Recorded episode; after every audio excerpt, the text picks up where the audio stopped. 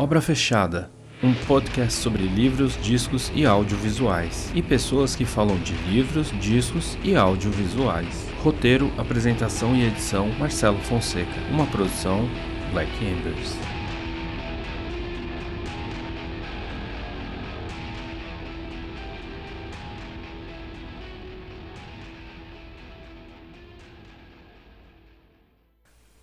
Olá, você que está chegando ou que voltou. Esse aqui, como você já sabe, é o Obra Fechada, um podcast dedicado a pensar as produções culturais do passado e do presente. E eu sou Marcelo Fonseca. O episódio de hoje vai nos transportar de nosso canteiro virtual para uma região remota da Rússia, um vilarejo à beira do mar de Barents. Hoje falaremos de Leviatã, filme de Andrei Zvagitsev, de 2014 e vencedor do melhor roteiro de Cannes naquele mesmo ano. E para navegar comigo nessas entre metáforas bíblicas e simbolismos políticos, eu trouxe meu amigo Guilherme Gumúcio, que além de professor universitário, baixista e também a mente por trás do Cineclube Mimese, um canal do YouTube com excelente entrevistas para quem gosta do cinema atual. E aí, Guilherme, como é que estamos?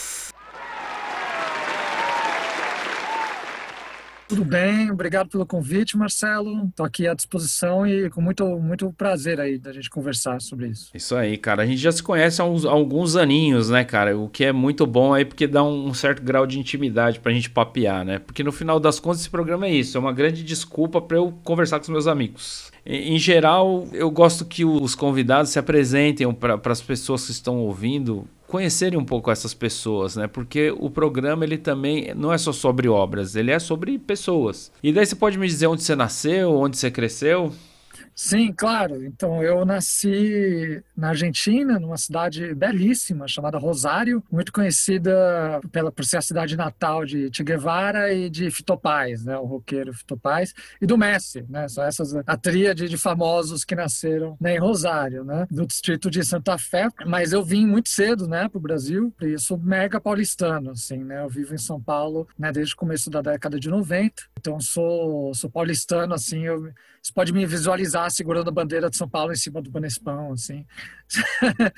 que a gente tem essa relação de amor e ódio com São Paulo, é bem isso mesmo. E aqui cresci mesmo, né? Eu sou super radicado, assim, né? No, no Brasil e principalmente em São Paulo, apesar de de eu amar o Brasil mesmo, os lugares que eu tive a oportunidade de conhecer, muito feliz de né, de, de, de, conseguir assim gostar desse país que tem, tem colocado vários desafios, né, para a gente continuar gostando dele, né, nos últimos anos, mas a gente tenta tenta superar isso, né? E aí aqui eu é, sempre tive uma relação muito estreita com literatura, né, com idiomas. E aí, enfim, depois o do ensino médio, eu, a formação vem de letras e jornalismo, né? E letras também literatura inglesa, né, no caso, né? E aí hoje em dia, quer dizer, eu sou professor universitário né, nas disciplinas relacionadas ao audiovisual, jornalismo cultural, né, que também é uma das pós-graduações que eu fiz, né, em jornalismo cultural. E, e, é o que a gente faz, assim, né, tentar a gente tem esse prazer enorme de falar sobre cultura, que é o que você faz aqui no programa. Então, sempre, assim que você me convidou, já aceitei de cara, assim, que eu acho uma delícia mesmo conversar com os amigos, infelizmente agora à distância, né? Por, por necessidade, mas fica essa coisa mesmo, eu sempre gostei, né? De, de um, de, desse papo de boteco, mas que também acaba não sendo, porque a gente leva as coisas para casa, né? E fica pensando, vai... e é assim que a gente cresce, né? É, o, o grande barato para mim para esse tipo de conversa. É como você falou a coisa ela fica a gente leva ela depois para casa né? A gente fica fermentando com ela na cabeça né? Como eu te conheço e como eu já dei até um spoiler lá atrás né? Falando que você era professor universitário é inevitável que eu ia acabar te perguntando isso. Eu sei que você gosta muito de cinema você cuida de um cineclube aí no momento seu canal no YouTube tem umas entrevistas muito legais assim com, com, com gente do cinema atual. E também pensando nesse contexto que a gente vive você acha que você gosta de cinema cinema, você gosta de política. Você acha que essas coisas se juntam? Essas, é possível juntar essas coisas aí? Sem dúvida, Marcelo, sem dúvida. É, é, bastante indissociável, né? Assim, evidente que a gente tem obras mais engajadas há muito tempo, assim, né? Tem uma tônica, né? Assim, eu, eu acabei me especializando muito em documentário, né? Em matéria de teoria e de, dessa afinidade. Historicamente, o documentário tem essa relação quase, quase... É mais fácil você achar um documentário que você acha uma relação muito estreita, né? Com com a administração pública, com a situação política, com geopolítica, com qualquer coisa dessa, dessa esfera, do que o contrário, né? Eu, eu adoro filmes, documentários que documentários que não têm absolutamente nada a ver com política, porque é, é quando eles são bons, né? Eu posso lembrar de alguns, assim, eu até falo muito assim sobre eles, porque eu me ligo muito na forma das coisas também, né? Mas então esses documentários que não tem nada a ver, de repente sobre tem um que eu adoro, por exemplo, que é sobre um Hollywood estava para fazer uma adaptação é, ficcional, né? Tem um documentário que eu adoro, eu sempre falo desse doc, que é o A Fistful of Quarters, que é sobre um cara que era campeão de King Kong, do fliperama, assim. Mas é, assim, não tem nada, não é nada relevante do ponto de vista, não vai mudar, né, uma geopolítica, não vai mudar a, a, o câmbio do dólar, como a gente fala, né? Mas o filme é tão, tão interessante como documentário, porque ele cria o Nemesis, ele vai desenvolvendo os personagens, e ele vai na numa situação de desse personagem específico que é esse cara que quer ele quer quebrar o recorde que é de outro cara há mais de 20 anos né? e eles são personagens muito opostos agora sobre o cinema e política é uma coisa muito antiga talvez a maioria das pessoas não, não, não se lembrem não sabe mas um cara que era que gostava muito de, de política era o próprio Méliès é muito, é muito louco isso, assim, porque ele, ele virou o papa do cinema ficcional, né? O papa da fantasia, o maestro da fantasia no cinema. E ele foi para a Inglaterra muito novo para estudar é, é, para estudar política e tal, né? Numa universidade, tá? ele era uma família muito abastada. E, mas ele não, não perdurou assim, né? ele, não, ele não seguiu. Durou muito pouco isso, porque logo em Londres ele descobriu os ilusionistas e tal, e aí ele nunca mais largou né? Mas você vê, né? Tem uma relação, de repente, um interesse aí, né? Mas também é uma coisa do homem daquela época, né? Europeu e tal. Mas eu fico muito feliz de ver hoje que no próprio mainstream, desse mainstream, vamos dizer assim, do, do VOD, né? Da, da Netflix ou da Amazon, é, desses principais players de, de streaming, é, a gente tem muito conteúdo com que aborda é, situações geopolíticas, de administração pública assim, muito claramente, assim, né?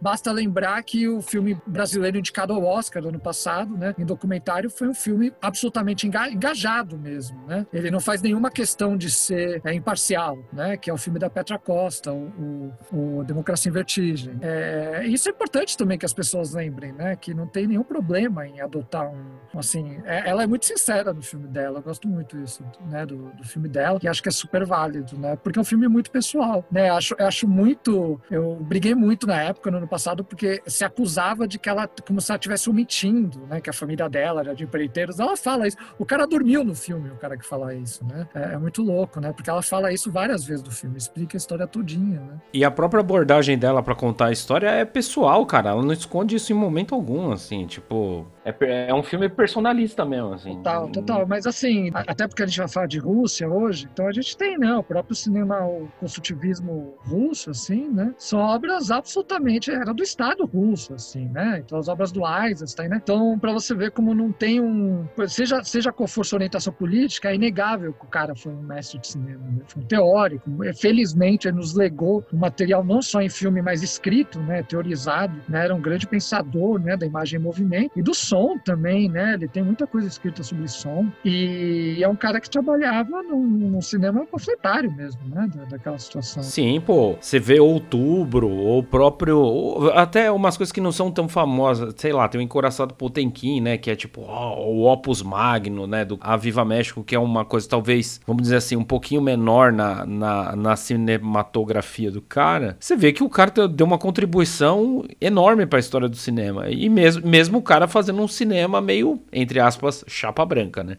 É por aí, dá, dá para olhar de vários pontos de vista, né? Mas a, mas a relação entre cinema e, vida política é muito estreita e também tem a questão do, dos governos terem percebido, né? Alguns mais cedo, alguns mais tarde, né? Mais tarde é o caso do próprio Estados Unidos, né? Talvez do, do, do cinema como propaganda mesmo, assim, né? Vários governos perceberam o, o vários regimes, né? O poder que o, que o cinema é, tem de, de contar uma história, de persuasão, né? O poder imagético mesmo, isso já é se conhecido há muito tempo e é de muito, muito longa data mesmo. Bom, mano, gostei da sua apresentação, viu, cara? Fiquei contente aí de da gente já começar batendo bem essa bola aí. A gente divide o programa em alguns blocos, né? Obra fechada, né? Canteiro, obra, bloco, né? A gente é dividido por esses itens. Próximo bloco a gente vai tratar do autor e o contexto.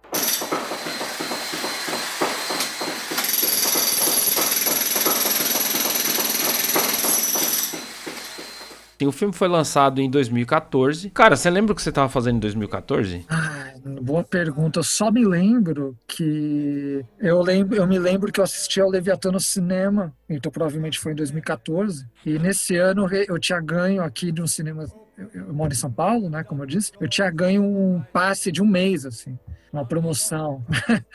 então, assim, eu lembro que eu lembro que eu vi esse, vários outros que eu lembro que eu assisti nessa no frenesi de conseguir fazer a maior economia possível, assim, né? Só isso que eu consigo lembrar, de fato, assim, de 2014. E, que mais? Eu estava provavelmente terminando uma, essa pós de jornalismo cultural que eu mencionei. Acho que foi nesse ano. Eu, eu tava mudando para esse apartamento que eu moro. Como eu também tenho uma memória mais ou menos parecida com a sua, eu fiz, um, eu dei um, fiz uma garimpada virtual aí para ver se lembrava. E aí eu lembrei, eu peguei uns fatos aqui. Cara, foi o ano da reeleição da Dilma, cara. Sim, sim. E aí eu lembro que no dia da reeleição eu tava tocando com uma das, dos meus projetos, das bandas que eu toco. E a gente tava no. A gente tava ali na Rua Augusta, num. Cara, eu não lembro o nome do espaço, mas já era pro. pro como a hipsteragem chama o Baixo Augusta. Sim. Era naquela região ali mais pro lado do centrão, antes de chegar na Roosevelt. E eu sei que quando a gente terminou a nossa apresentação, eu falei, meu, tá um calor do caralho, eu vou para fora tomar um ar. E aí tava, tipo, comemorando, assim, tipo, final de Copa do Mundo, né? Tipo, chupa S, ou não sei o que lá. Foi por um triz, né? Foi por um triz. E foi, foi apertado pra caralho, assim, né? Naquele mesmo ano também caiu o avião do candidato Eduardo Campos, lembra desse cara? Foi, no, foi na campanha, já, tá, já tava valendo a campanha, que era maior, né? Acho Sim. que eram 60 dias, né? Puta, maior clima de merda, né? Tipo, enfim. Foi o ano que prenderam o Roger Abdelbassi, né? Aquele médico filho da puta, tipo, é maníaco escroto. Foi também quando começou a aparecer aquelas, aqueles memes que viraram camiseta, né? A culpa não é minha, eu votei no Aécio, né? Que gente legal, né? Tem uma classe social do Brasil que é, que é um bagulho peculiar, né? É, a Abdelmaci virou uma série da Globo, né? Mas eu não vi ainda. Conheço um pessoal que trabalhou nessa série e tal. Falaram que, que vale hum. a pena, mas eu confesso que, como eu tava te contando, inclusive, a minissérie, né? No caso, desculpa, mas eu sou bem ruim de ver, assim, série. Minissérie eu vejo mais. Eu vejo mais longa e tal mesmo mesmo, mas uh, é, eu não me lembro o nome agora, me perdoe. Foi o ano do maior evento esportivo do milênio. Foi o ano da Copa do Mundo no Brasil com o espetáculo alemão, o Eterno 7 a 1 Que misto, assim, parece que esse jogo sintetiza a história política recente do Brasil. Mas, mas enfim, né? Isso aí a gente pode alongar isso num outro momento, né? Esse ano também os analistas entendem como é o que marca o começo da crise econômica do Brasil, né? Com o encolhimento do PIB. É aí que começam os protestos do governo que vão levar adiante ao movimento do impeachment. E essa que basicamente é o turning point que traz ao que vivemos hoje, né? Basicamente é isso. No mundo, foi quando teve o sumiço de 43 estudantes mexicanos, que a, moleca, a molecada foi sequestrada por policiais, entregues para um cartel do crime, e a molecada toda morreu. bagulho horrível, assim. Também foi marcado pelo conflito entre Hamas e Israel, Teve a ascensão do Estado Islâmico, me deu um estalo quando eu vi isso aqui, porque começou a aparecer aquelas transmissão dos caras decapitados, nossa, um negócio horrível. Quatro voos comerciais caíram naquele ano, morreram 633 pessoas em acidente de avião. Aí eu fiquei pensando, falei, mano, você lê uma notícia dessa não de avião, você não pega avião nunca mais, né? Cara? O da Air France foi, foi nesse ano, é isso? Eu acho que do, da Air France e teve uns lá da Ásia também. Eu acho que teve um ou dois da Ásia que caiu, e se eu não me engano, dois são da mesma empresa. Se eu não estiver estiver enganado. Se eu estiver enganado também, me perdoe, porque não é para fazer análise de notícia prévia. Né? Teve aquelas revoltas antirracistas de Ferguson no Missouri, né? Que meio que antecipou aí o Black Lives Matter. Teve o lance do, do Boko Haram, que sequestrou 300 meninas. Nossa, mano, o mundo é uma merda, né? Você vê essas notícias e fala, puta que pariu. E, para não ficar de fora, teve a intervenção militar da Rússia na Ucrânia, meus amigos.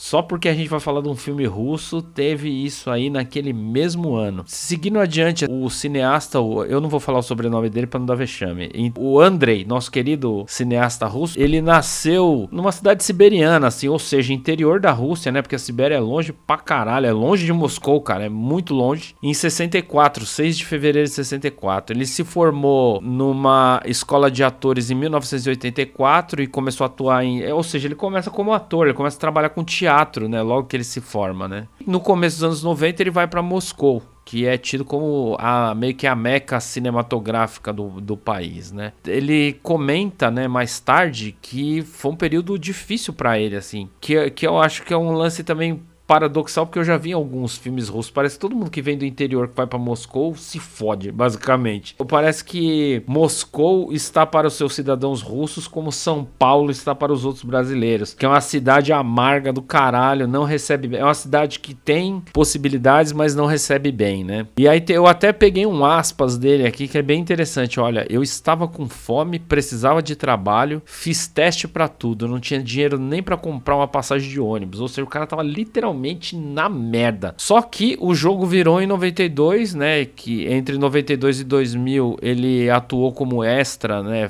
Tipo figurante, né? Basicamente, né? Deve, devia ser o cara que ficava meio que ali fazendo só a paisagem no fundo de algumas séries. Mesmo, extra figurante. É a tradução correta. Às vezes o pessoal fala extra, mas é, é figurante. Sim. Aí ofereceram um trabalho para ele na, na REN TV lá é, da Rússia, né? Uma produtora independente que faz programas policiais e novela, essas coisas. E aí ele começou a dirigir mesmo algumas coisas e os produtores curtiram a forma como ele conduziu o trabalho, né? Com isso, né? O saldo disso aí foi que ele recebeu o convite para dirigir o Retorno, né? O primeiro filme dele de 2003, que é um drama familiar de baixo orçamento, né? E ele já começou com o pé na porta, que ele ganhou o Leão de Ouro do Festival de Veneza em 2003 mesmo. Cara, o cara é muito sortudo. Não, sortudo não, o cara é competente mesmo, mas tipo, é foda, porque você para pra pensar, meu, o cara se formou ator, ficou aí fazendo tipo, bico, basicamente sobrevivendo de bico e fazendo figuração. Quando o cara pegou uma chance de dirigir, o cara já é uma escalada, né? É meio profissional que o cara vai passando, né? Aí em 2007 ele dirige o Desterro, né? E também ganha mais uma leva de prêmios também. Se eu não me engano, cara, ele é um dos mais premiados do cinema atual russo, assim, né, cara? Tipo, o cara ganhou tudo, ganhou Cannes, não ganhou Oscar ainda, mas ganhou Cannes, ganhou Leão de Ouro de Veneza, etc e tal. E, assim, para não ficar esticando demais a biografia do cara, em 2014 ele lança Leviathan, que é o tema da nossa conversa. E depois disso, ele lançou Loveless, né? Depois, que é outro filme desgraçadamente amargo pra caralho. Mas é isso, assim, cara. Eu, eu, eu acho bem interessante comparando, fazendo essa biografia aí, pensando o cara nessa história dele. Eu vi algumas entrevistas, ele nem fala inglês direito assim, né? Ele sempre tá com um intérprete do lado e tal. Você vê que é um cara, parece que meio que remete aquelas histórias assim, ah, o cara fez a vida na grande cidade, né? Fez, fez a sua história, na, venceu a capital, né? E aí vem essa coisa do reconhecimento, né? O cara virou a estrela porque o cara transcendeu as fronteiras, fica famoso e tal quando ele é laureado fora, né? Eu achei isso curioso, assim. Você chegou a ver esses outros filmes dele, aí o Desterro? Eu vi tudo, inclusive os curtas, menos o Desterro, sim, também. Eu queria ter visto pro nosso bate-papo, mas os outros eu vi mais de uma vez e tal, né? Uh, no cinema, que eu te falei, esses últimos, os três últimos dele, né, no cinema. O Retorno não, o Retorno eu peguei, sim, baixei e tal. Eu tenho a impressão que, o, que o, o trabalho dele é só uma impressão mesmo, tá? Não é baseado, não tive tempo de, enfim, de averiguar isso. Eu tenho impressão que, primeiro assim, uma constatação seguinte, é, não sei o quanto isso é bom, tá? Mas ele, ele de fato é um dos nomes no Ocidente, virou um desses principais nomes do cinema russo. Então hoje em dia ele tem muito financiamento, né? Por um mérito dele, deve ter conseguido essa exposição e tudo isso. Agora, eu, eu meu palpite, se eu fosse palpitar, seria que na Rússia ele não é vi, ele é visto como um cara super ocidentalizado. Pelo tipo de cinema é. que faz, eu acho que a questão do Leviatã ratifica isso, porque é um filme filme que ele conta que é, ele estava no próprio Estados Unidos quando ele é, começou a escrever o filme. É, ele fez um filme, tem um curta dele que é super poético, super bonito, que é daquela série I Love New York. Então eu tenho, assim, conhecendo um pouco o cinema contemporâneo russo, eu tenho um pouco essa impressão, assim. O que, o que talvez, como eu disse, que talvez seja um pouco... que é o que mais ou menos o que tem acontecido na Argentina. O Pablo Trapeiro, ele é um ótimo. Assim, quem sou eu para falar do Trapeiro? Ele é um cineasta maravilhoso. Agora, eu tenho a impressão que mesmo quando ele faz um filme bem mais ou menos, ele vai ser o filme que os caras da Argentina vão escolher para ir para o Oscar, que é a maior, maior palco possível para um filme no mundo. Que aconteceu exatamente isso com o Trapeiro. Aquele filme do daquela história real do sequestrador, do cara que era ligado né, à ditadura argentina, eu achei fraquíssimo. Ao passo que os filmes anteriores dele realmente eram baita filme, principalmente o Abutres, assim. O, o, eu acho que, assim, é um filme maravilhoso mesmo, que toca numas feridas muito, muito, muito incríveis. E de uma forma muito interessante. Aí eu tenho essa impressão com, com o nosso amigo Zing até, né? Fala, acho. Andrei, cara, faça como eu, jogue no fácil talvez isso é uma ele vai ter um financiamento, ele sempre vai ter um financiamento bom e ele, independente do que ele faça, ele vai ser o filme que vai ser que a Rússia vai pegar para expor nos festivais ao longo do mundo, né? pelo mundo. Assim, eu tenho que ver do ponto de vista crítico, né? Assim, o último dele é muito bom, é muito bom. Não aconteceu com ele ainda o que aconteceu para mim com o Trapeiro. Assim, eu fiquei muito frustrado mesmo, assim, com o Trapeiro. Com o último dele, o último não, desculpa, o último não vi ainda, que eu acho que é do ano passado, tava no, tava em Berlim ano passado e tal, nesses festivais. Esse do sequestrador, fiquei bem bem decepcionado, assim. E aí é isso, né? Esse filme que é promovido e tal.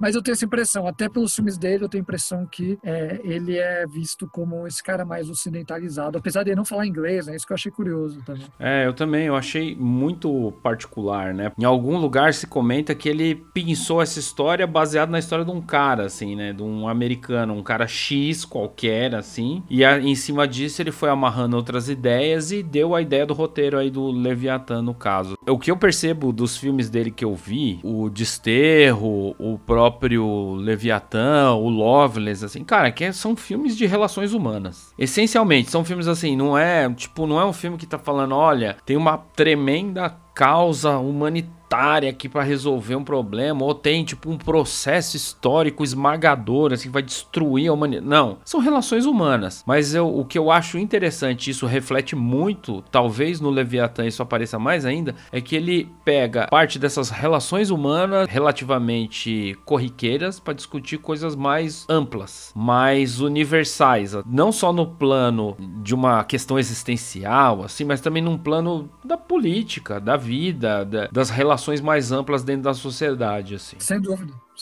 E isso é, é, uma coisa que me impressiona muito, assim, porque, cara, tem que ter o dom para manipular isso sem ficar meio panfletário demais ou piegas demais. Não vou entrar no mérito de dizer se um é bom, o outro é ruim, isso não vem ao caso, não é a discussão. Assim, eu acho que para fazer isso de uma forma equilibrada e, e resultar um bom filme, a pessoa tem que ter um tino muito certo para fazer, assim, para equilibrar essas forças, assim. Sem dúvida. Eu concordo com você que ainda mais agora que eu me aprofundei no Leviatã, para a gente conversar aqui, é, o Helena, que ele fez anteriormente, o Helena é um filme também, ele é um filme, acho que ele é o mais com pegada de suspense, é quase, quase um filme da Agatha Christie, assim, baseado numa história, no, no conceito que é um crime, né? E aí, para você sacar a relação disso com a Rússia, são muitos detalhes, assim, é muito, muito subtexto, assim, né? Ele não é nada óbvio, que eu adorei isso no Helena, assim. Ele, ele relaciona a situação socioeconômica daquele, daquele homem, por consequência daquele casal, pela relação desse cara com as forças armadas russas. Há uma questão de um dessa, dessa, dessa casta, vamos dizer assim, privilegiada nessa história recente da Rússia, que, que é o que vem se resgatando, né? O que é diferente do Leviatã. E aí, eu revendo o Leviatã agora, eu achei que eu, eu achei ótimo, porque me deu uma bagunçada a mais na mente agora. Eu ainda eu achei que ele era mais explícito sobre as questões políticas, pelo nome, por todo jeito que, né, por todos, por todos os símbolos ali muito claros. Mas aí agora eu acho que não, acho que ele deu uma bagunçada total, assim, eu acho que ele é mais complexo do que eu tinha achado quando eu vi das últimas vezes. Eu achei isso bem legal. Bom, Guilherme, eu acho que a gente cobriu bem aí esse, esse bloco introdutório. Eu acho que a gente pode entrar agora no bloco 2 que fala da obra, né?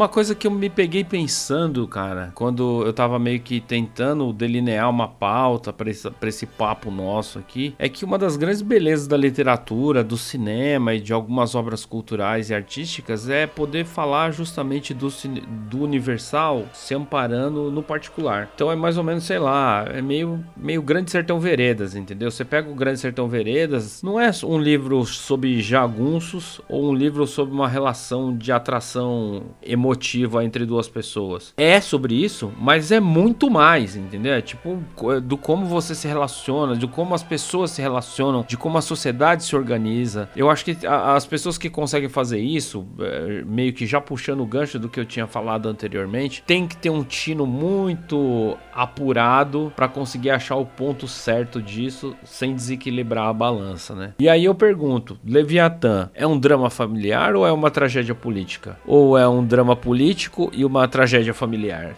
O que, que você acha que se enquadra?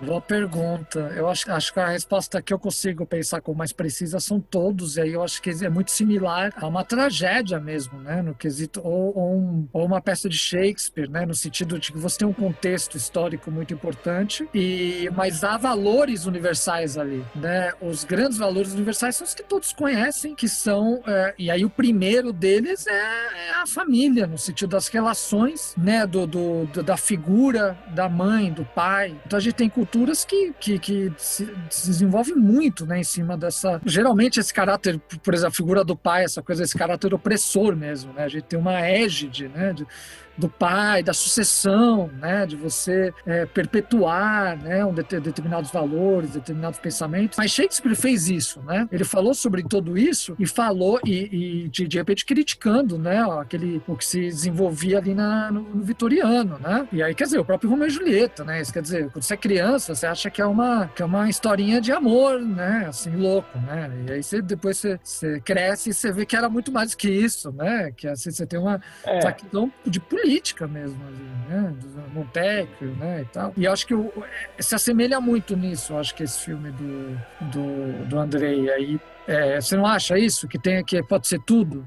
Cara, eu acho que é tudo e eu corro o risco de estar tá exagerando um, um, tiquinho, é tudo e mais um pouquinho, viu, cara? O filme, é, eu, eu tenho a minha política pessoal aqui, eu não vou contar o filme, entendeu? Se você tem interesse do filme, assista o filme, primeiro porque eu tô dizendo que é do caralho, eu acho que você confia em mim. Confia em mim, vai lá, o filme é bom mesmo, mas eu acho que vale para situar a galera no, na discussão que a gente faz, dar uma pequena sinopse. O filme apresenta uma família que é formada pelo Colia, que é o pai, Roma, que é o filho, e Lilia, que é a esposa, e a grosso modo eles estão sendo eles moram numa cidade zica minúscula, um vilarejozinho na beira do mar. É quase na Escandinávia, um puta lugar frio, assim, longe pra caralho. O filme ele se, se ampara muito nessa coisa de mostrar umas imagens muito amplas, né? Muito abertas, assim, para dar essa dimensão é, simbólica da grande Rússia, né? E tal. E essa família, ela tá sendo despejada. Ela não tá sendo despejada porque, sei lá, não pagou aluguel. Ela tá sendo despejada porque a prefeitura local requisitou aquela casa. Existe algum interesse específico do Estado naquela casa. E eles têm que sair fora. E o cara, obviamente, como sei lá, como todo pai de família, quer de defender o teto dele, defender o teto da família dele. E ele luta com unhas e dentes para que isso aconteça. Uma série de empecilhos, a princípio postos pelo Estado, vão acontecendo e o filme é uma grande derrocada, entendeu? A grosso modo é isso. A minha sinopse é essa. Se quiser uma sinopse melhor, aí ó, a internet tá aí para isso. Mas assim, a grosso modo é isso. Quando a gente faz, eu gostei muito que você fez essa, esse comparativo com uma, uma coisa meio shakespeariana, porque é meio isso, cara. O filme, ele fala, nós temos um drama, a montagem de uma tragédia é assim, existe uma ordem vigente. Algo acontece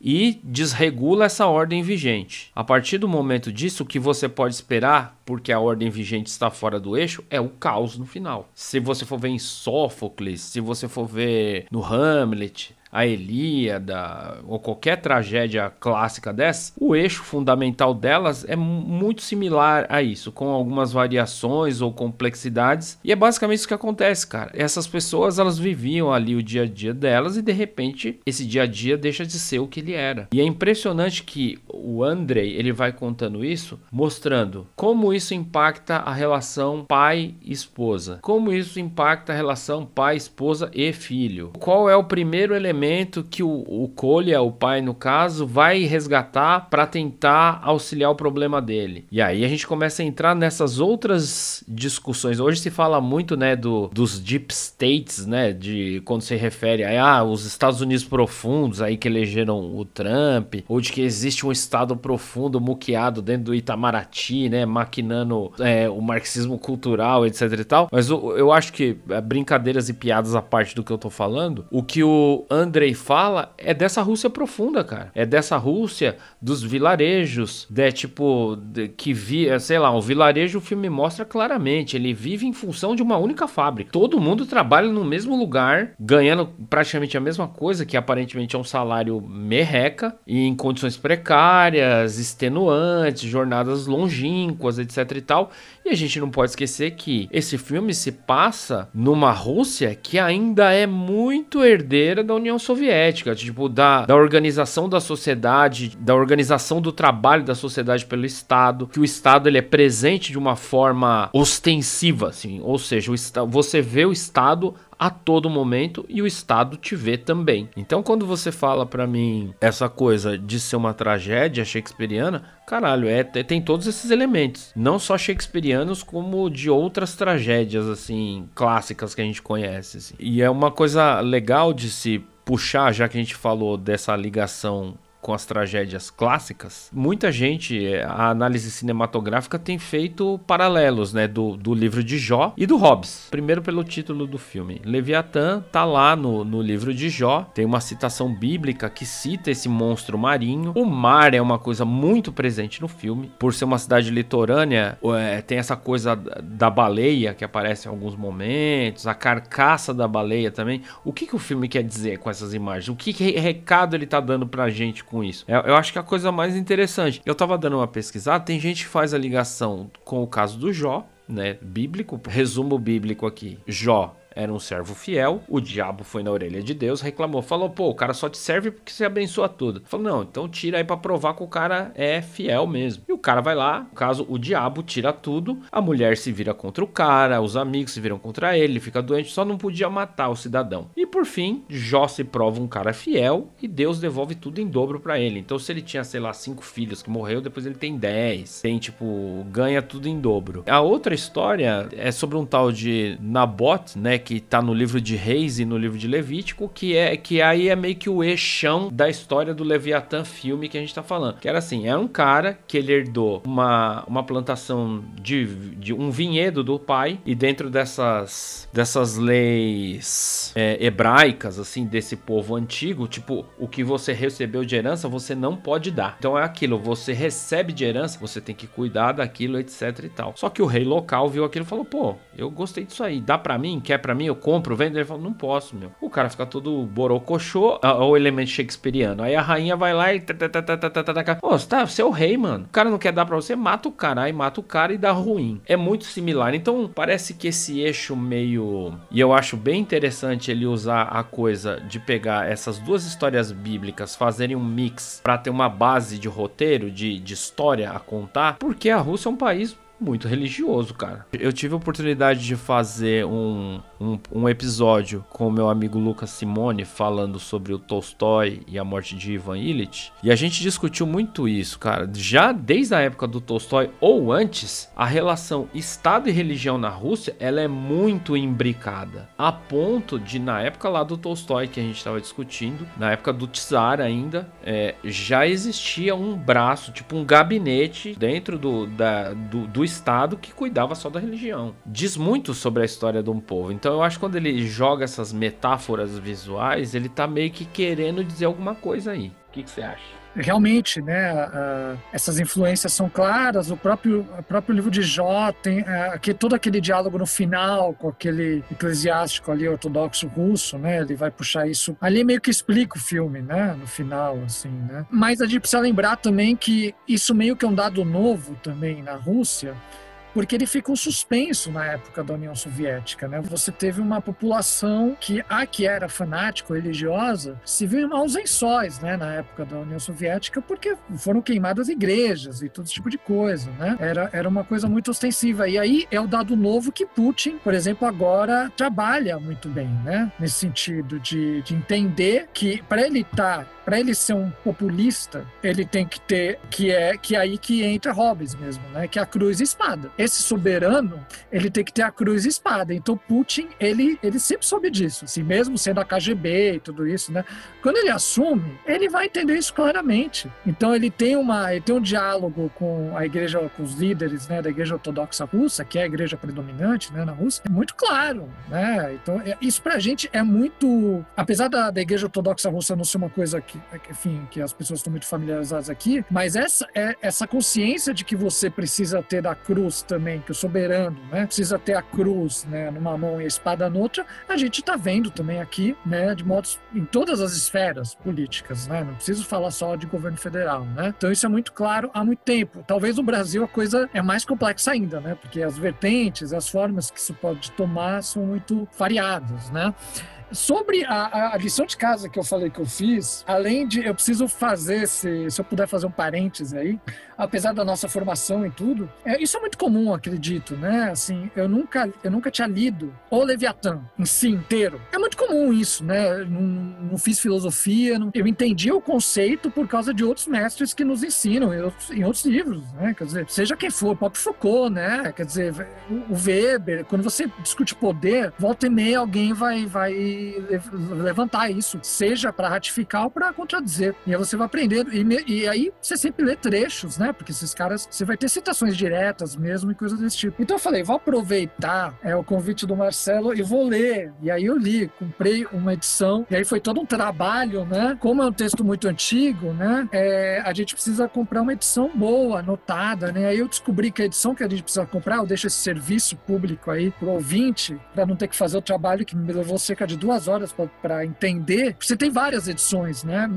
melhor ou pior editadas. Eu descobri que a maior autoridade em, em hobbies aí, aparentemente, é um professor de Harvard que se chama Richard Tuck. Então ele organiza essa edição que no Brasil foi publicado pela Martins Fontes, pelo selo Martins, da Martins Fontes. E é uma edição divina, assim, é, perdoe o trocadilho. É muito, muito, é muito bem, muito bem editado. Aprendi demais, assim, porque é diferente, né? Então aproveitei a oportunidade para ter contato direto mesmo com a obra, né? Então isso foi bem legal. E a outra coisa foi o quê? Eu tinha visto o filme do Andrei e tal, mas eu não fui atrás de ler entrevista nem nada na época e nem depois.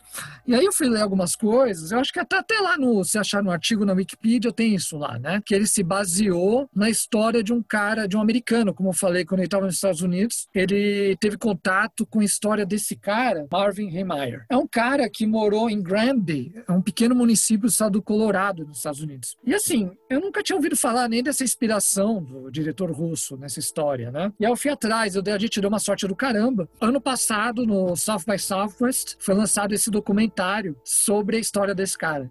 Chama Tread. Tread de, de, de Don't, Tread, Don't Tread on Me, né? Inclusive e tal. E é uma história realmente que, assim, muito parecida. Eu acho que ele tem umas. Tem um fator ali muito americano, né? Mas qual é a história desse cara? Ele é um, era um cara que era soldador na aeronáutica americana, vai pro Colorado, vai para esse, esse, município de Grammy, Colorado, tem lá, deveria ter uma base aérea, algo do tipo. Ele era muito bom, assim, era muito bom soldador e tal, muito bom, muito reconhecido pelo excelente trabalho que ele desempenhava. Então, quando acabou o, período militar dele, ele ficou por lá e abriu uma loja de, de, de, de, de soldas, né, de, de indústria automotiva. Está falando de uma cidade que tem um setor agropecuário, então tem muito maquinário pesado, que que é né, tem uma demanda muito grande desse tipo de trabalho, trabalhar com esses metais aí e tal. E é a história exatamente essa. Ele é um forasteiro, ele chega lá, inclusive, ele não tem esposa, não tem filhos, ele chega lá e você. É, é, é para o brasileiro, isso é muito fácil de entender, como você estava sugerindo, né? Essa, essa coisa quase um coronel, coronelismo, né? Que a gente vê no filme ali, né?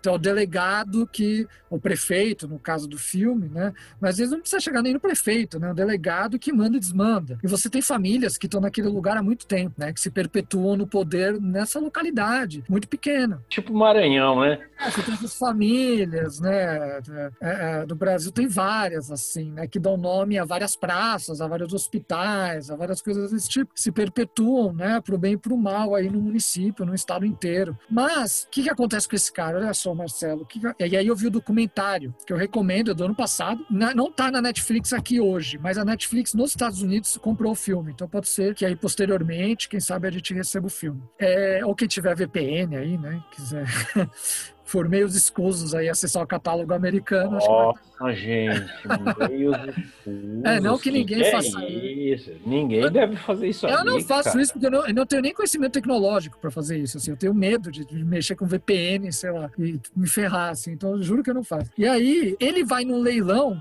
ele precisa, ele vai com esse, pra esse lugar, ele já conhece mais ou menos por causa do período né, na aeronáutica. Então ele quer comprar um terreno para abrir esse muffler shop dele aí, esse lugar de consertar, né, é, consertar escapamento, né, basicamente, é o grande filão assim desse mercado. E aí ele vai no leilão e compra esse terreno por 35 mil dólares para abrir a lojinha dele. E era um preço assim baratíssimo para que representa o terreno pelo que a gente entende ali na narrativa. Só que tinha um cara lá que está estabelecido há muito tempo nesse lugar que queria esse terreno e não conseguiu comprar. Então começa a pesar na do cara, começa a arranjar todo tipo de empecilho pra ele para ferrar ele porque ele pegou o terreno do outro cara lá que queria, que vira um nêmese dele. Começa a arranjar problema que ele tem que pagar não sei quantas taxas, não sei quantos emolumentos, e aí o grande problema de ligar o terreno dele à nova, ao novo sistema de tratamento de esgoto. E isso assim vira, por causa da localização do terreno, de não estar tá muito perto de onde passaria a linha que a prefeitura está fazendo, vira um valor exorbitante. Tipo, você está falando da coisa de 200 mil dólares. O cara ia ter que desembolsar ele, pessoa física, para, enfim, para não sofrer represália aí de prefeitura. Começa a pesar total né, do cara. Belo dia, gente, eu nunca ouvi falar dessa história. Provavelmente, é, quer dizer, o filme explica isso no final, que nem nos Estados Unidos essa história é muito lembrada por um motivo muito claro. Belo dia, esse cara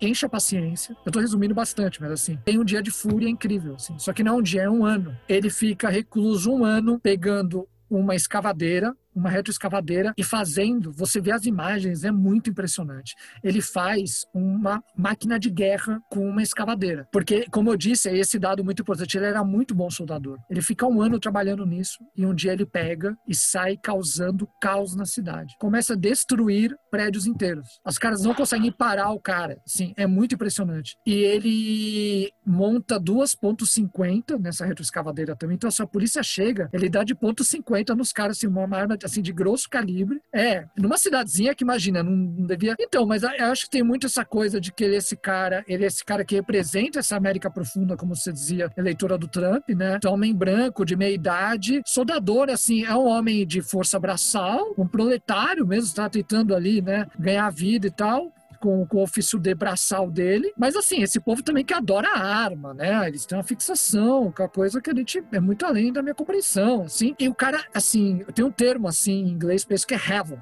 O cara causa GTA na cidade, assim. Quem jogou já o joguinho lá, o GTA, vira isso e no final ele se suicida. E o motivo pelo qual saiu do noticiário muito cedo é porque no dia seguinte morre o Ronald Reagan. Então, assim, e vai ocupar todo o noticiário, né, do país e do mundo né? A morte do Ronald Reagan. Acho que em 2004, posso estar falando besteira, mas por aí. É, é, então, ele, ele pega essa história, o André, eu me, eu me estendi, desculpa, não, não soube como resumir melhor, talvez. Ele pega a história de um cara que se vê absolutamente impotente perante poderes maiores do que ele, né? Do Estado, dessa prefeitura, dessas pessoas de poder. O que eu acho que é muito diferente no filme, e aí é uma coisa que eu queria levantar para ti, assim. Minha dificuldade assistindo o filme agora já tinha sido da outra vez que eu vi. Como, e, e aí eu esclareci lendo o próprio Hobbes agora. Eu não terminei faltou acho que 50 páginas, mas enfim, né, li mais de 500 páginas aqui do Leviatã, eu tinha uma dificuldade de entender como é que a história da traição encaixava nisso. Porque o conceito que eu tinha de Leviatã era apenas desse estado soberano, ok? Desse, desse da cruz e da espada. E aí eu tinha dificuldade de entender como que a história, o que deixa um grande fator narrativo no filme é, sem sombra de dúvida, a relação entre o advogado, que é o melhor amigo dele, a gente entende ali um amigo de, de longa data, que eles prestaram, né, o alistamento justo, junto, é, né? serviram, serviram, é, serviram junto. lá, é obrigatório, né, claro. E, e é um amigo de longa data que tem uma relação muito boa com o filho também, e ele trai a confiança dele, né? Com, com a esposa, que não é a mãe do filho, né? Acho que é importante também dizer isso, sim, né? Sim. Do Roma, a Lília. E eu tinha muita dificuldade de entender como que isso se encaixava no conceito do Leviatã. E na verdade agora faz todo sentido para mim. Por isso que eu acho que eu via o Andrei, não sei se a gente pode entrar já no julgamento do, mas eu via como é, eu via que ele, eu acho que o filme foi bem vendido dessa forma. Eu não sei se eu concordo agora. Eu acho que o Andrei aqui, o nosso diretor aqui, não, ele não toma um partido. Eu acho que ele conta uma história realmente baseada em Hobbes. Por quê? No conceito do Hobbes, o soberano, ele é o dono de toda a razão. Como você falou, uma propriedade, por exemplo, isso, tá, isso é explícito no Leviatã do Hobbes. A propriedade, você tem que ceder a sua propriedade se o soberano assim achar melhor. Né? Então, eu tenho... É, porque o que, que vai acontecer? O soberano, ele vai justificar, enfim, só para dar um introito aí no Hobbes, né? Então, que a gente sabe, esses conceitos que a gente sabe, ele vai... A coisa da cruz e espada, ele vai justificar o quê? O estado natural do humano é o que ele vai chamar de estado de guerra, né? Então, é, isso é muito simples, assim, na verdade, né? Ele vai justificar um líder que na nomenclatura da, da teoria hobbesiana é o soberano, né? Então eles chamam soberanos e o resto tem que ser súditos. E ele vai justificar isso porque, do contrário, eu tenho estado de guerra. Porque o preceito, e aí ele vai ligar com o preceito bíblico, que é não fira, não, não, não faça o mal ao outro que você não quer que faça, que, que faça, que façam a você. Só que o estado de guerra, o estado natural, né, do humano, eventualmente quebra essa regra. Então, se eu não tenho um estado totalitarista, como a gente tem de hoje, no extremo, claro que isso é uma teoria dele, né, isso nunca existiu é, 100%, né, não, não tem modo, mas é claro que a gente tem quem chegou perto. E claro, se, se naquela época, né, no, no, no, medieval, eu vou ter, ele vai querer, é, ele vai ser o que na época eram os realistas, né, britânicos. Então você vai ter uma briga entre o parlamento e a realeza, e ele vai falar: não, todo o poder quem tem que estar com o rei, com esse monarca, esse soberano, né? É, ao extremo mesmo. Né? Então, como você diz, a propriedade, tem, tem algumas coisas que ele vai dizer que, né, que são essas leis de natureza, né? Que aí é a coisa do não matar, desse tipo de coisa, mas mesmo o soberano pode entender que isso é uma punição né, aplicável se o cara não entrou na linha, assim, basicamente, sendo assim, né? Então, é, eu entendi, lendo agora o Hobbes mesmo, assim, diretamente dele, e vendo o filme, eu entendi que o, o enredo do filme, eu não sei se você concorda comigo, mas o enredo do filme colocando um fator extra-estado, porque o fato da mulher dele trair ele com o advogado não tem nada a ver com o prefeito lá. Então, o que eu, o que eu acho que é importante é que o, o advogado Dimitri, o melhor amigo dele, tem interesses na causa dele. E é uma coisa que Hobbes, eu acho que até separei aqui. Hobbes, o que, que ele, Hobbes vai dizer? Todo homem, é claro, no texto, todo homem, mulher, enfim, todo ser humano, faz alguma coisa porque tem interesse nisso. Ou que a gente não concorda hoje, mas é a teoria dele, assim. Sei lá, eu pelo menos não gosto de viver assim, de achar que eu tenho interesse em tudo, né? É, é, a gente pode ser a gente pode ser bom para os outros ou para si mesmo só, só pelo fato de ser bom, né?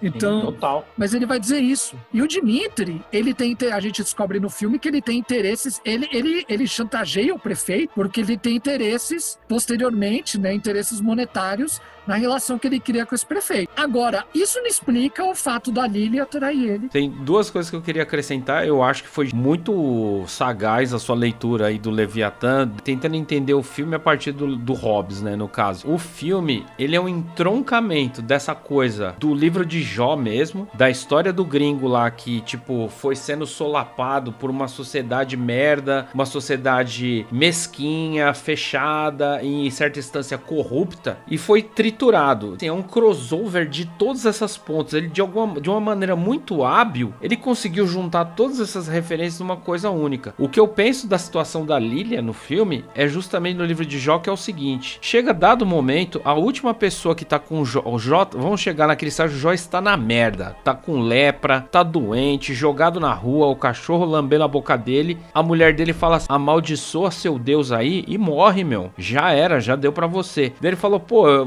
você é a última pessoa no mundo que esperava isso. Ou seja, é uma traição também. Uma traição dos preceitos que ele acreditava, dos conceitos que ele tinha. E a mulher abandona ele. Na história bíblica, eu não sei se ela ficou com outro cara ou teve um caso. Mas convenhamos que assim, assim, o abandono, de certa forma, é uma traição também com o compromisso matrimonial. Então eu acho que ele meio que, para fazer essa junção dessa peça, talvez ele tenha pego esse elemento. Eu acho foda também, porque depois ela se mata, né, cara? Eu acho pesadíssimo, assim, esse elemento. O cara descobre que eles estão tendo um caso, tal. É o que eu falei lá no começo. O filme tem essa. Tem uma, uma ordem vigente acontecendo, essa ordem ela é balançada, e aí é só ladeira abaixo. É tipo, a partir desse momento que os caras chegam e pedem a casa para ele, o que se tinha estabelecido esfacelou. Agora, indo ao lance do Hobbes, e que eu só complementando algo que você pontuou muito bem, quando Thomas Hobbes escreve isso aí, é 1651, século 17. Tava rolando a, a guerra civil, revolução na Inglaterra, né? O, o Cromwell depois decapitou Carlos I, que tava fugido. Pô, Hobbes escreveu isso aí. Hobbes não era muito do povão, entendeu? Ele não era muito, tipo, da opinião da maioria. Ele era muito partidário do, das monarquias, de um poder centralizado, um, poder, um Estado absolutista cristão, no resumo, né? E ele meio que tenta vender essa ideia depois, né? Meio que se estabiliza, ele volta, porque ele tá fugido nesse período. Ele nem tá na Inglaterra na época, quando ele escreve. O que eu acho impactante nisso, e também é uma coisa que eu vejo muito paradoxo no filme, o Estado que se faz ali no Hobbes é um Estado que está de mão dada com a religião, literalmente. Se eu falei lá atrás que na época do Tolstói já tinha um gabinete no Palácio do Czar só para a igreja confabular a sua ação dentro do Estado, agora com essa Rússia de Putin, como você bem pontuou lá atrás, que a União Soviética meio que caras não podiam usar a igreja para congregar, não podia fazer rito, foi uma coisa varrida do Estado. Eles mantiveram o prédio e transformaram meio que num museu e hoje ela tem a sua atividade normal. E reza assim, teoria social básica, você suprime demais alguma coisa, algum movimento, alguma instância social, você aperta aquilo demais, quando as amarras caem, aquela coisa volta com muito mais força. Como você bem pontuou. O Putin não é uma criança de 12 anos, né? O cara tá indo para quase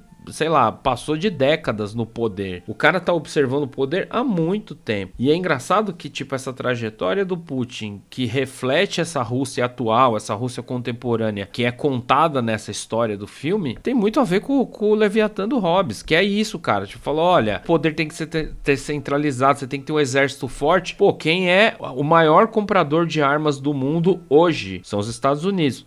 Logo atrás vem a Rússia. Os caras investem pesado em armamento. Outro paradoxo, assim, da Rússia atual, que reflete no filme com o Rob. Cara, o Putin chegou ao poder, ele perseguiu todo mundo que é oposição. Oposição não tem voz, meu amigo. Tipo, sem chance.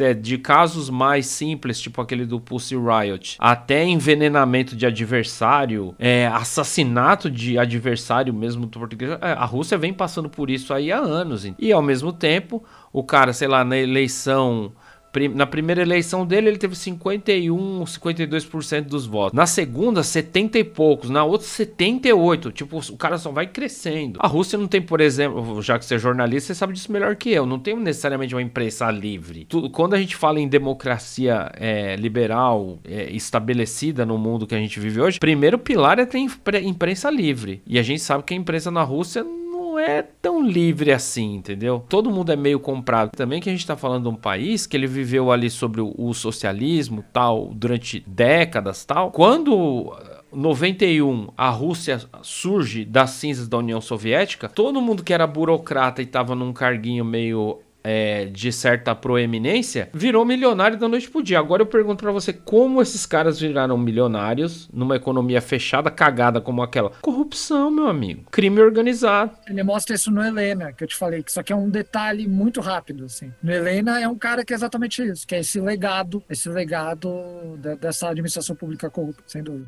Falando em administração pública corrupta, as relações que ele tem, o, isso é mais na mão do advogado no filme. Toda vez ele tem que dar um qual qualquer aqui, aí ele conversa com outro ali. Tudo é meio na base do jeitinho. Tudo é, sabe, tem essa coisa da corrupção, da coisa que se deteriora, da coisa que vai apodrecendo por dentro. Assim, ela é muito presente no filme. Justamente quando você começa a perceber que tem esse declive, né, na história, que é tipo uma rampa, tá ligado? É ladeira abaixo mesmo. Eu acho bem foda assim, cara. O que faz o filme ser legal é isso. É ele ter pego essa história desse cara americano X, sabe? Uma história que não é tão divulgada, que tem esse documentário que você citou. Ele pegou fragmentos disso, ele pegou algo mitológico de, sei lá, de, religioso da Bíblia, etc e tal, pegou esses elementos do Hobbes e ele costurou tudo nisso aí de uma maneira magistral, assim, sem fazer panfletarismo. Na maciota, discreto. São elementos que a gente vai pegando quando, sei lá, você leu. Olha o nome do Leviatã. Para pra, parou pra pensar no, no título do Hobbes? Olha isso: Leviatã ou matéria palavra e poder de um Estado eclesiástico e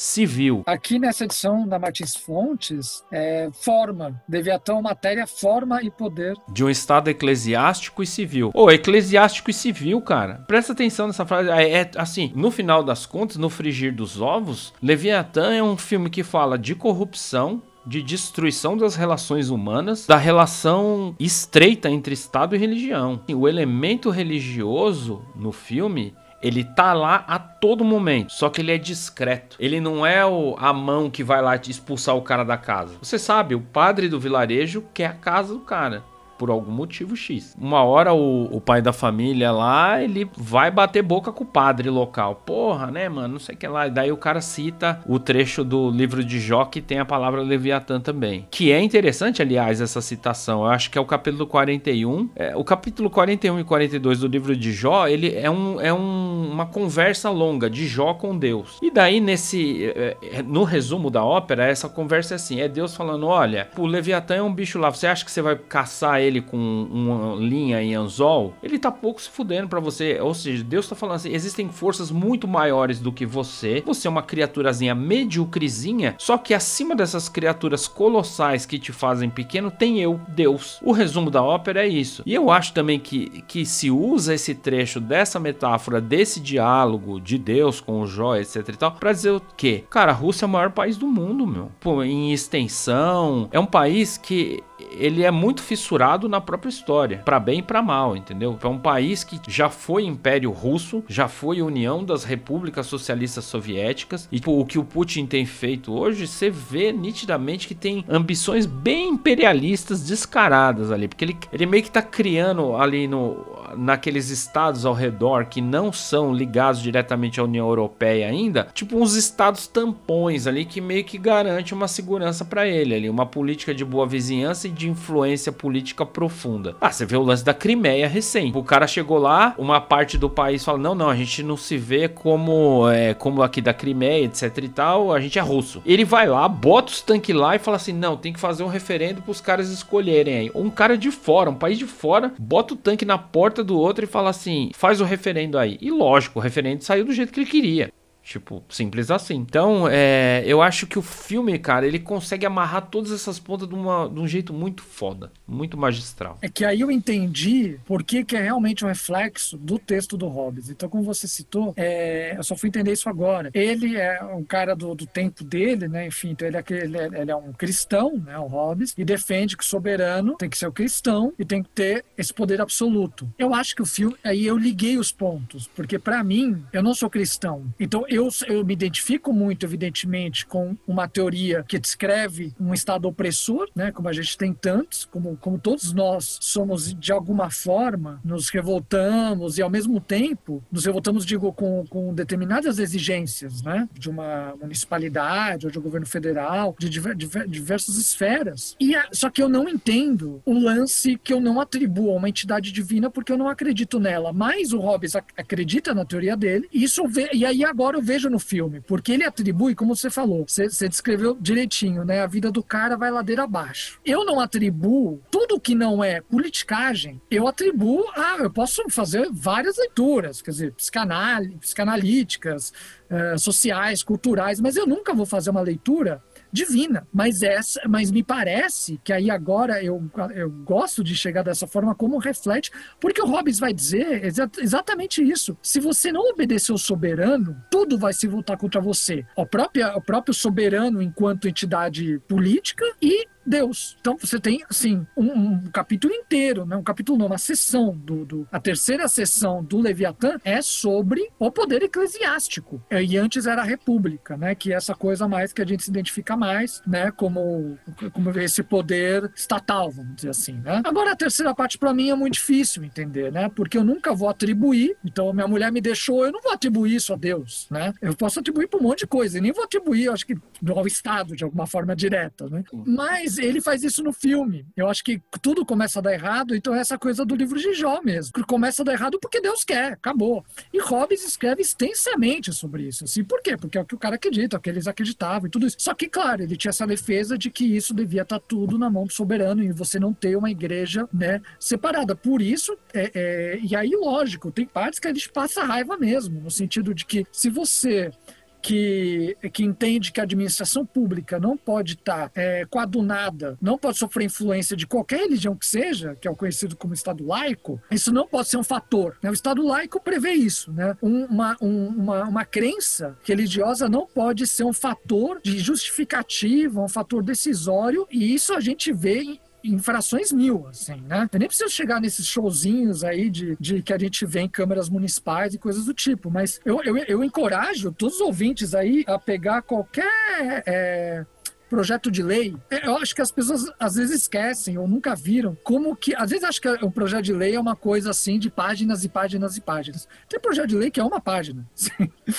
e aí, se você pegar, claro, aí você tem que se dar menos trabalho, né? Tentar otimizar o tempo aí. Experimenta pegar projeto de lei dessas bancadas, o que é considerado a bancada evangélica aqui no Brasil. Você tem caras que justificam determinadas leis por vieses religiosos. Isso devia ser absolutamente proibido. O Estado laico não permite isso. Eu não posso justificar uma política pública por um viés religioso. Isso não pode ser um fator. Só que o que, que acontece? Se vendeu uma história de que o Estado laico é um Estado plurireligioso. Não é. O Estado laico não é isso. Você tem todo o direito de professar, praticar sua religião. Todo o direito. Você não tem o direito de usar uma religião para justificar uma política pública. Né? Isso é o Estado laico. Né? O que a gente mais vê é uma série de infrações nisso. Então, Hobbes acreditava o contrário, né? essa coadunação total. Então, e aí, se você infringir, isso é um fator de, de medo mesmo, né? aplicado aos súditos. Se você não andar na linha, meu amigo, a espada vai cair na sua cabeça e né, a cruz também, vai dar tudo errado na sua vida. Né?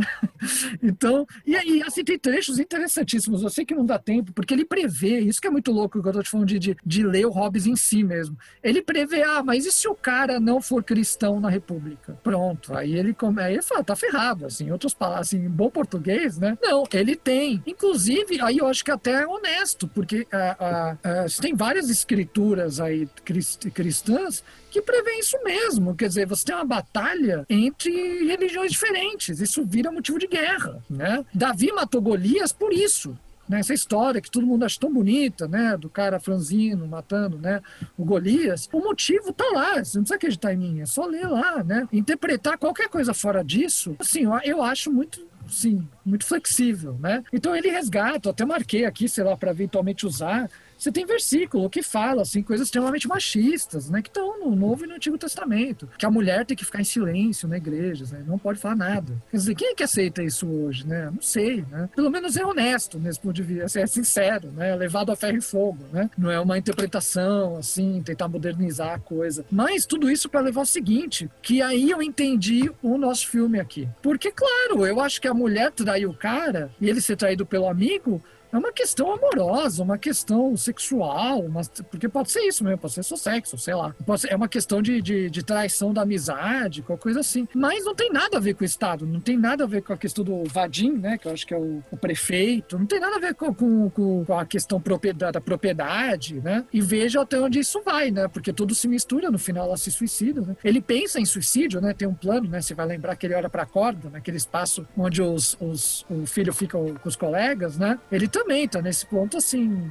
de desistir de tudo, né? E o mais legal é que o fi, aqui eu me lembro muito a, o impactante que foi ver o final do filme da, de, da demolição no cinema, aquilo não sei se você viu no cinema. Cara, no cinema foi um susto que ele começa a destruir do nada, assim, né, a casa e tal. É filmado de dentro da sala, né, de dentro da casa, e aí você vê a retroescavadeira destruindo. E liga muito com as imagens que a gente vê de arquivo desse documentário que eu te falei do, do, do Marvin e do Treads. É o cara destruindo as casas, porque ele destrói. Claro, o primeiro lugar que ele vai, o que, que é? É a, é a loja, a loja não, a indústria lá, o negócio, enfim, o business desse Nemesis dele, desse cara que pegou no pé dele. Ele vai lá e passa a retroescavadeira no negócio.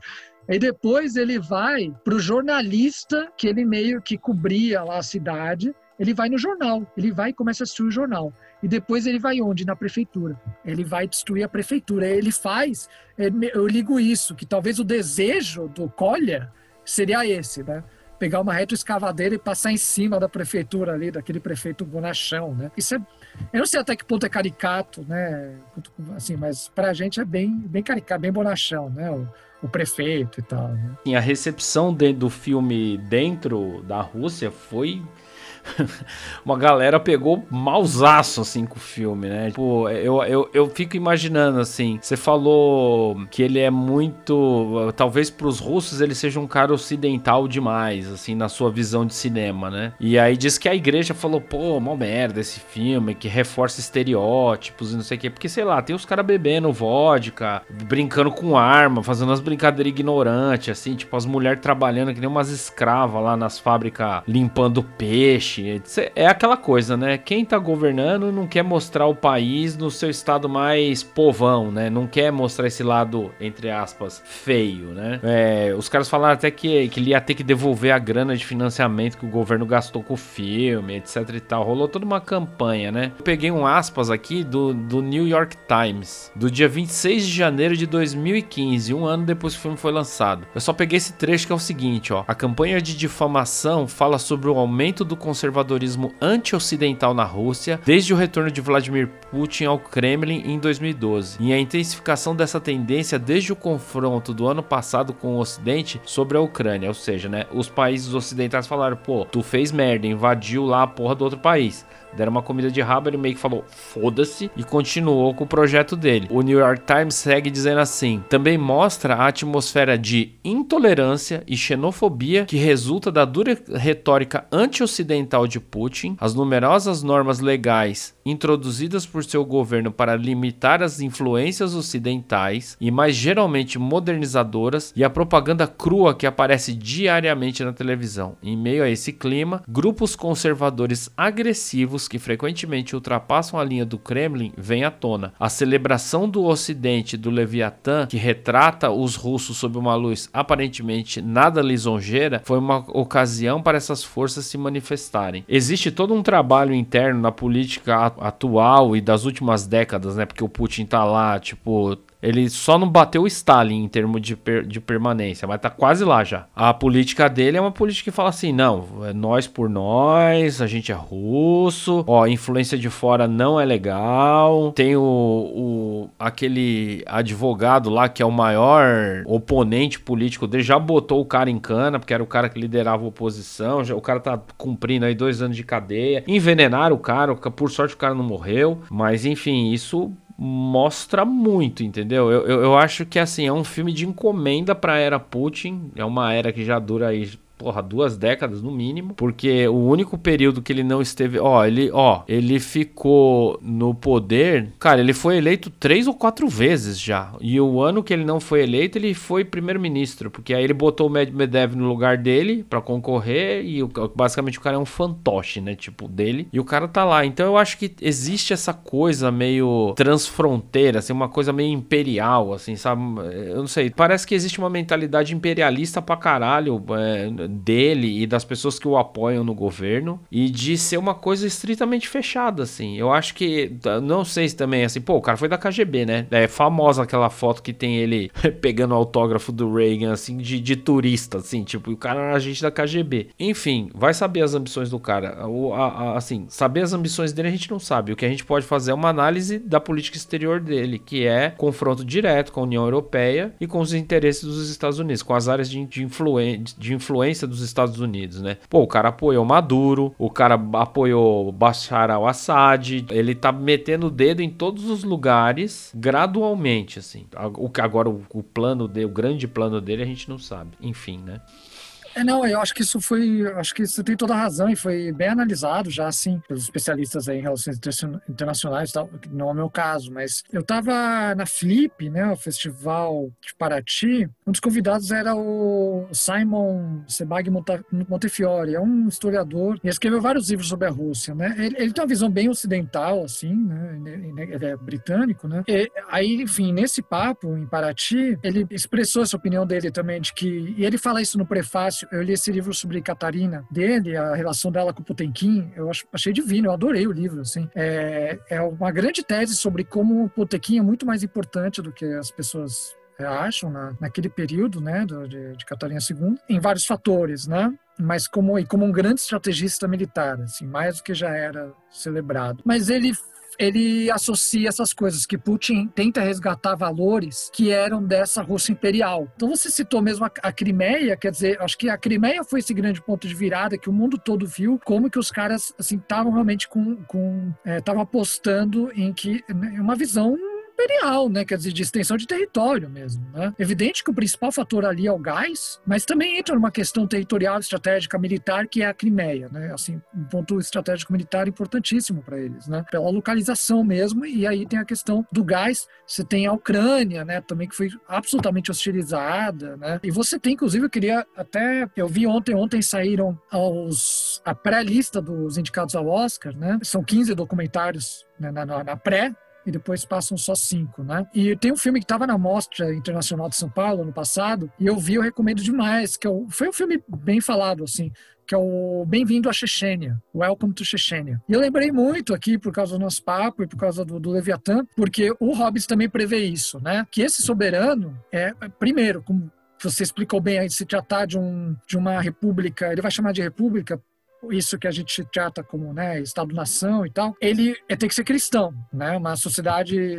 cristã. Então isso implica que ele tem que conquistar né, o que não for cristão. Né? Então ele fala explicitamente do, do, do, povo muçulmano, por exemplo. Né? Ele prevê o quê? A teoria dele prevê que todos nós, todos os súditos do soberano, são responsabilizados por todos os atos do soberano. Né? Todos os atos em nome da república são responsabilidade de todos. Isso, isso é muito louco você parar para pensar. Né? E aí ele prevê que essas conquistas desses territórios são necessárias, fazem parte dessa dominação, né, dessa república cristã e que você tem que acatar com isso, né, de alguma forma. E esse documentário, o Bem-vindo à Chechênia, ele é um documentário investigativo mesmo, tem um, tem um ele tem um mérito investigativo, porque você está falando de pessoas passando muito perigo fazendo aquilo. Ele tem imagens de arquivo, mas você tem coisa feito para o documentário. Ele mostra esse grupo que tira é, pessoas LGBT da Chechênia. E ele explica no começo do filme que a Chechênia é, é esse território que ele está sob a égide de Putin, mas ele tem uma. Eu não, eu não sei qual a nomenclatura agora, eu não sei se eles falam primeiro-ministro ou governador, eu não sei o que eles falam exatamente, mas o que a gente entende é que tem um cara que é apontado. Você não tem uma coisa extremamente democrática democrática, né? O cara é apontado pelo Putin para reger a Chechênia. E aí ele pegou o quê? O cara mais assim, claro, mais alinhado com essa, por exemplo, essa pauta anti-LGBT que é predominante na Rússia de Putin. Então os caras sofrem muito, assim. É, aí você tem, assim, o filme, inclusive, sei lá, acho que até, eu não lembro se tem um letreiro, mas tem imagens bem fortes de, de que você pode de repente até visto no noticiário, tinha umas que eu tinha visto já, policiais, assim, batendo ferozmente, né, em pessoas no meio da rua e tal. E é uma coisa de gestapo mesmo, assim, sabe? De, de os caras irem nesses grupos. Você tem casos do cara ter perfil fake para marcar encontro com outro e ser um cara da polícia local ali e aí chega, tem um camburão, assim, o cara é colocado no camburão e sabe-se lá o que vai acontecer com ele. É, o Robbins vai até nisso, né? Eu lembrei até nisso, de como esse, ele vai falar, então, esse, por exemplo, essa pequena, essa extensão dessa república é subordinada ao soberano. Então, tem, tem como uma escala, você vai ter uma escala, mas todo mundo tem que responder ao soberano que tem o poder civil e eclesiástico de tudo. Que isso é muito melhor para o Hobbes do que você ter uma divisão desses poderes, as pessoas, as pessoas conseguirem galgar, porque ele vai tratar da sucessão também. Ele vê a sucessão monárquica a mais ideal para isso, exceto se for uma criança, quer dizer, aquela coisa toda. Mas ele vai acreditar que isso é muito melhor do que algo mais democrático, de, né, que a pessoa pode galgar, que eu posso ser um operário e chegar a monarca. Claro que naquele, naquela época, no século XVII, né, você não vai ter esse tipo de pensamento nem na maioria das pessoas. E você tem, você lembrou bem, né, o Hobbes, inclusive, o Richard Tuck, no prefácio dele ele explica, não vou lembrar de cabeça aqui, mas é, ele explica como a primeira coisa que ele tentou fazer com afinco, o próprio Hobbes foi levar uma cópia do Leviatã pro Carlos II, né? É, assim, a primeira coisa, então era o, bem o Apple Polisher, né? Para não falar um termo assim pejorativo em português. Como... Ah, era o, era o sonho molhado do cara, né? É, é, exato. Então, assim, é esse tipo de literatura que, que era, assim, comum na época. Mas nem precisa ser da época. Quer dizer, Confúcio também escrevia. Confúcio era o grande, né? O, o ditânio. Não, o próprio Maquiavel. Tipo, o Maquiavel escreveu o príncipe endereçado para quem tava no poder, entendeu? Tipo... Fala disso também, né? O, o Tuck, né? Ele tem essa questão, o, o Hobbes foi meio que aprendiz, né? E tal. Foi, teve um contato muito forte, né, com, com Maquiavel e tal. Mas eu deixo a indicação aí para quem quiser ver o Estado opressor mesmo, assim, numa coisa que deveria ter sido absolutamente superada há muito tempo, né, que é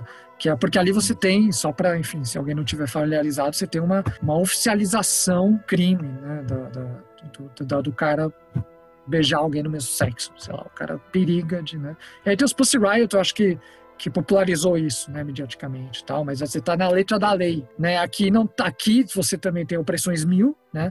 da população LGBT, mas não está na letra da lei, né? Por assim dizer. É, é, basta lembrar que lá da Copa do Mundo, lá, o, o, os panfletos entregues aos turistas visitantes recomendava que, olha, se você for LGBT, não demonstre seu afeto em público. Puta bagulho escroto, né? Eu acho que isso diz muito, né, sobre a consciência de um país, entendeu? Como você recebe os, as visitas. Então, cara, eu acho que a gente cobriu bem aí o filme, a obra, o autor. A gente só faz um blocozinho final de fechamento que é basicamente pensar assim, quão marcante a obra é, né? Tipo, o que faz a obra ser grande, assim? O que faz ela ser tão importante assim, né?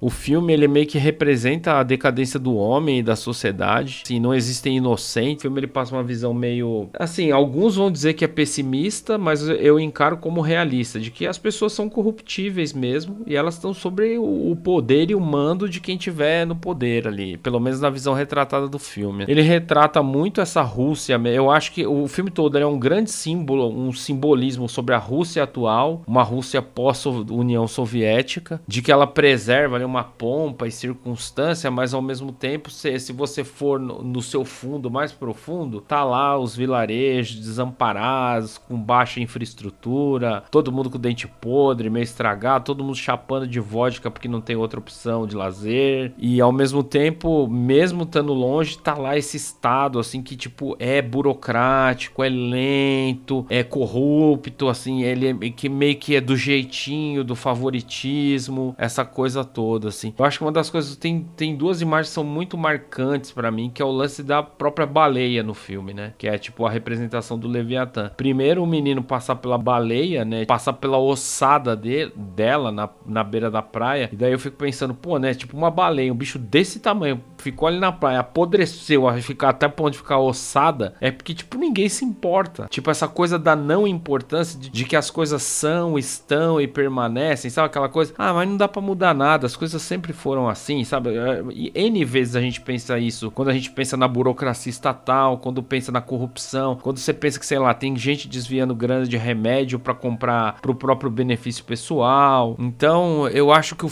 todas essas metáforas visuais, elas querem meio que, diz, no final das contas, no resumão do filme, quer dizer isso aí, é essa coisa da baleia. Porque num outro momento, quando aparece uma baleia viva, saltitante, feliz, é quando a moça se mata, né? Se suicida. Então é muito paradoxal paradoxal, né? Que o menino que poderia ser a representação do futuro passa entre as ossadas mortas e depois a mulher ali com seus remorsos, dramas pessoais, ela se mata diante da baleia viva. É um filme que ele é muito negativo, positivo, yin yang, sabe essa coisa assim frequente, mas no final das contas é, é isso. É um filme sobre a Rússia atual com uma visão muito ocidental, que ao mesmo tempo ela não pode ser é, assim a, a crítica interna da Rússia fala que ela não representa como nós nos nos vemos, mas eu, eu tento encarar como uma visão de oposição. É, é a visão não hegemônica que está sendo posta ali. E, sei lá, eu pensei meio isso, assim. O que, que você acha? Eu acho que até um contra-argumento de como ele coloca também esse cidadão russo ali é aquela cena da. Aquela cena, certamente você vai se recordar, de quando eles pegam, ele fala, ah, tem os retratos dos líderes antigos, né? Seu Gorbachev, né? E aí quando eles pegam. Não, aí você tem o do atual, né? Ele fala, você tem o atual eles atirarem, para eles usarem como de alvo, né? E ele fala, não, esse. Eu não lembro exatamente o que ele fala, mas no sentido, não, a gente precisa de um distanciamento histórico. Esse daí. Então talvez é isso, né? Esse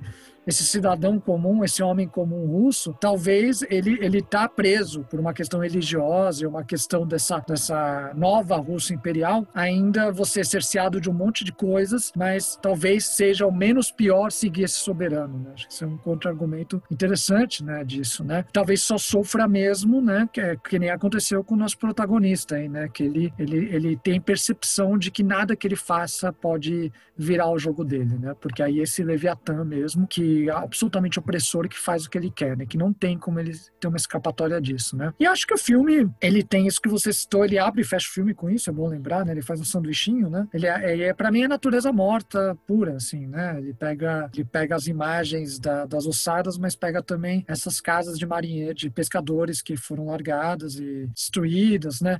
Então, acho que desde o primeiro momento a gente entende que não vai ser um retrato é, muito belo, né? De, da, dessa, enfim, dessa Rússia profunda, né, desse país como um todo. E aí, evidente que você tem sinais muito claros, como a própria foto do Putin lá no gabinete, né, do prefeito, né, e o modo como ele tem essas conversas com o cardeal ali, ortodoxo. E como eu disse, eu, eu tinha mais ressalva com, com isso, pelo tipo de cinema que eu gosto, por causa do Helena, que eu achei que eu achei que isso ficava mais um detalhe e me atraía mais. Mas agora eu te agradeço por ter me dado essa, essa lição de casa aí, eu consegui realmente, eu, eu, eu liguei na minha cabeça assim que é tudo muito redondo assim essa questão que eu tinha essa dificuldade de entender como que casava com a questão de coisas que eu não atribuo a uma entidade divina, mas essa teoria, esse pensamento, né? E aí eu acho que talvez numa leitura mais realista, mais pragmática, é que realmente o Estado vai fazer de tudo para ferrar com a vida desse cara, né? Se ele precisar todos os meios escusos, se ele precisar colocar a igreja contra esse cara, ou seja, o líder religioso comunitário dele, ele vai fazer de tudo, porque se ele quer aquela propriedade, ele vai ter essa propriedade, né? Esse Estado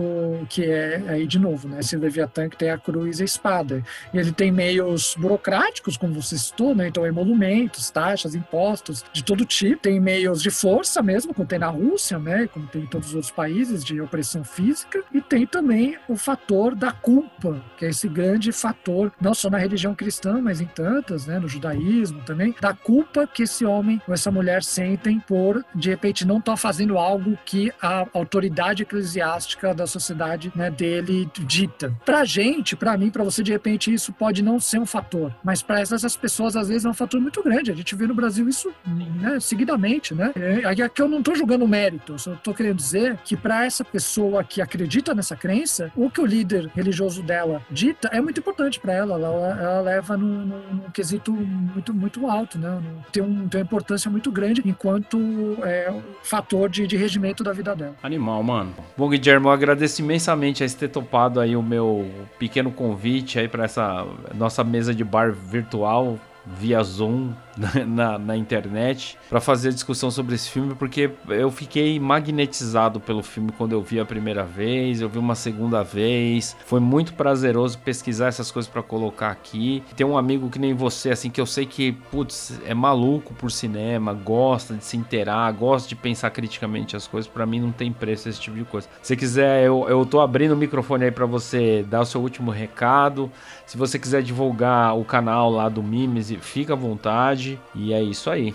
Ah, legal. Não, eu que agradeço, como eu disse, assim, pela pela prazerosa lição de casa, aprendi demais assim com a leitura e conversando com você. Acho que certamente ainda vou amanhã eu vou, ainda vou ficar pensando e, e, porque é isso que produz né, esse papo com entre pares assim. Eu adoro mesmo, fico muito muito contente Eu adorei de verdade. E o Cineclube, olha só, quem quiser, a gente, eu organizo, né? E sou curador do Cineclube Mimese, que você pode encontrar no YouTube, né? Uh, se você colocar Cineclube Mimese, M-I-M-E-S-E, você vai achar as entrevistas e algumas indicações que eu não faço sozinho, eu faço com os alunos, né? Os nossos alunos lá no curso contribuem, tem várias entrevistas, tem algumas entrevistas, né, que são que são que a gente fez com alunos, eles contribuem, é muito legal, acho que o, o caminho é sempre esse, né? Tem que ser esse cada vez mais. E todos convidados mesmo a conferir o conteúdo, né? E, e participar também, e escrever, né? E, e, conversar com a gente sobre essa nossa paixão que é cinema. Mas acho que deu para ver também, assim, acho que todo mundo que é que ama cinema também. Eu tenho essa relação com a literatura é, também apaixonada, assim, também, né? Então, é, e é, o bom é que elas conversam muito, né? E também a filosofia, né? política pública, tudo isso. Acho que todo conversa. E se, se não conversa tão diretamente, a gente acha um caminho ali, né?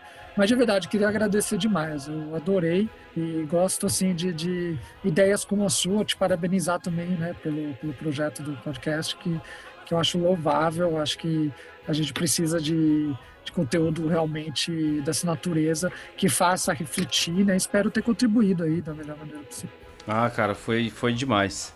É isso. Espero que a gente se encontre outras aí para armar outras conversas que nem essa e eu espero que vocês tenham curtido o programa, que vocês voltem, retornem, ouçam os outros, critiquem, comentem. E é isso aí. A gente se vê por aí. Abraço.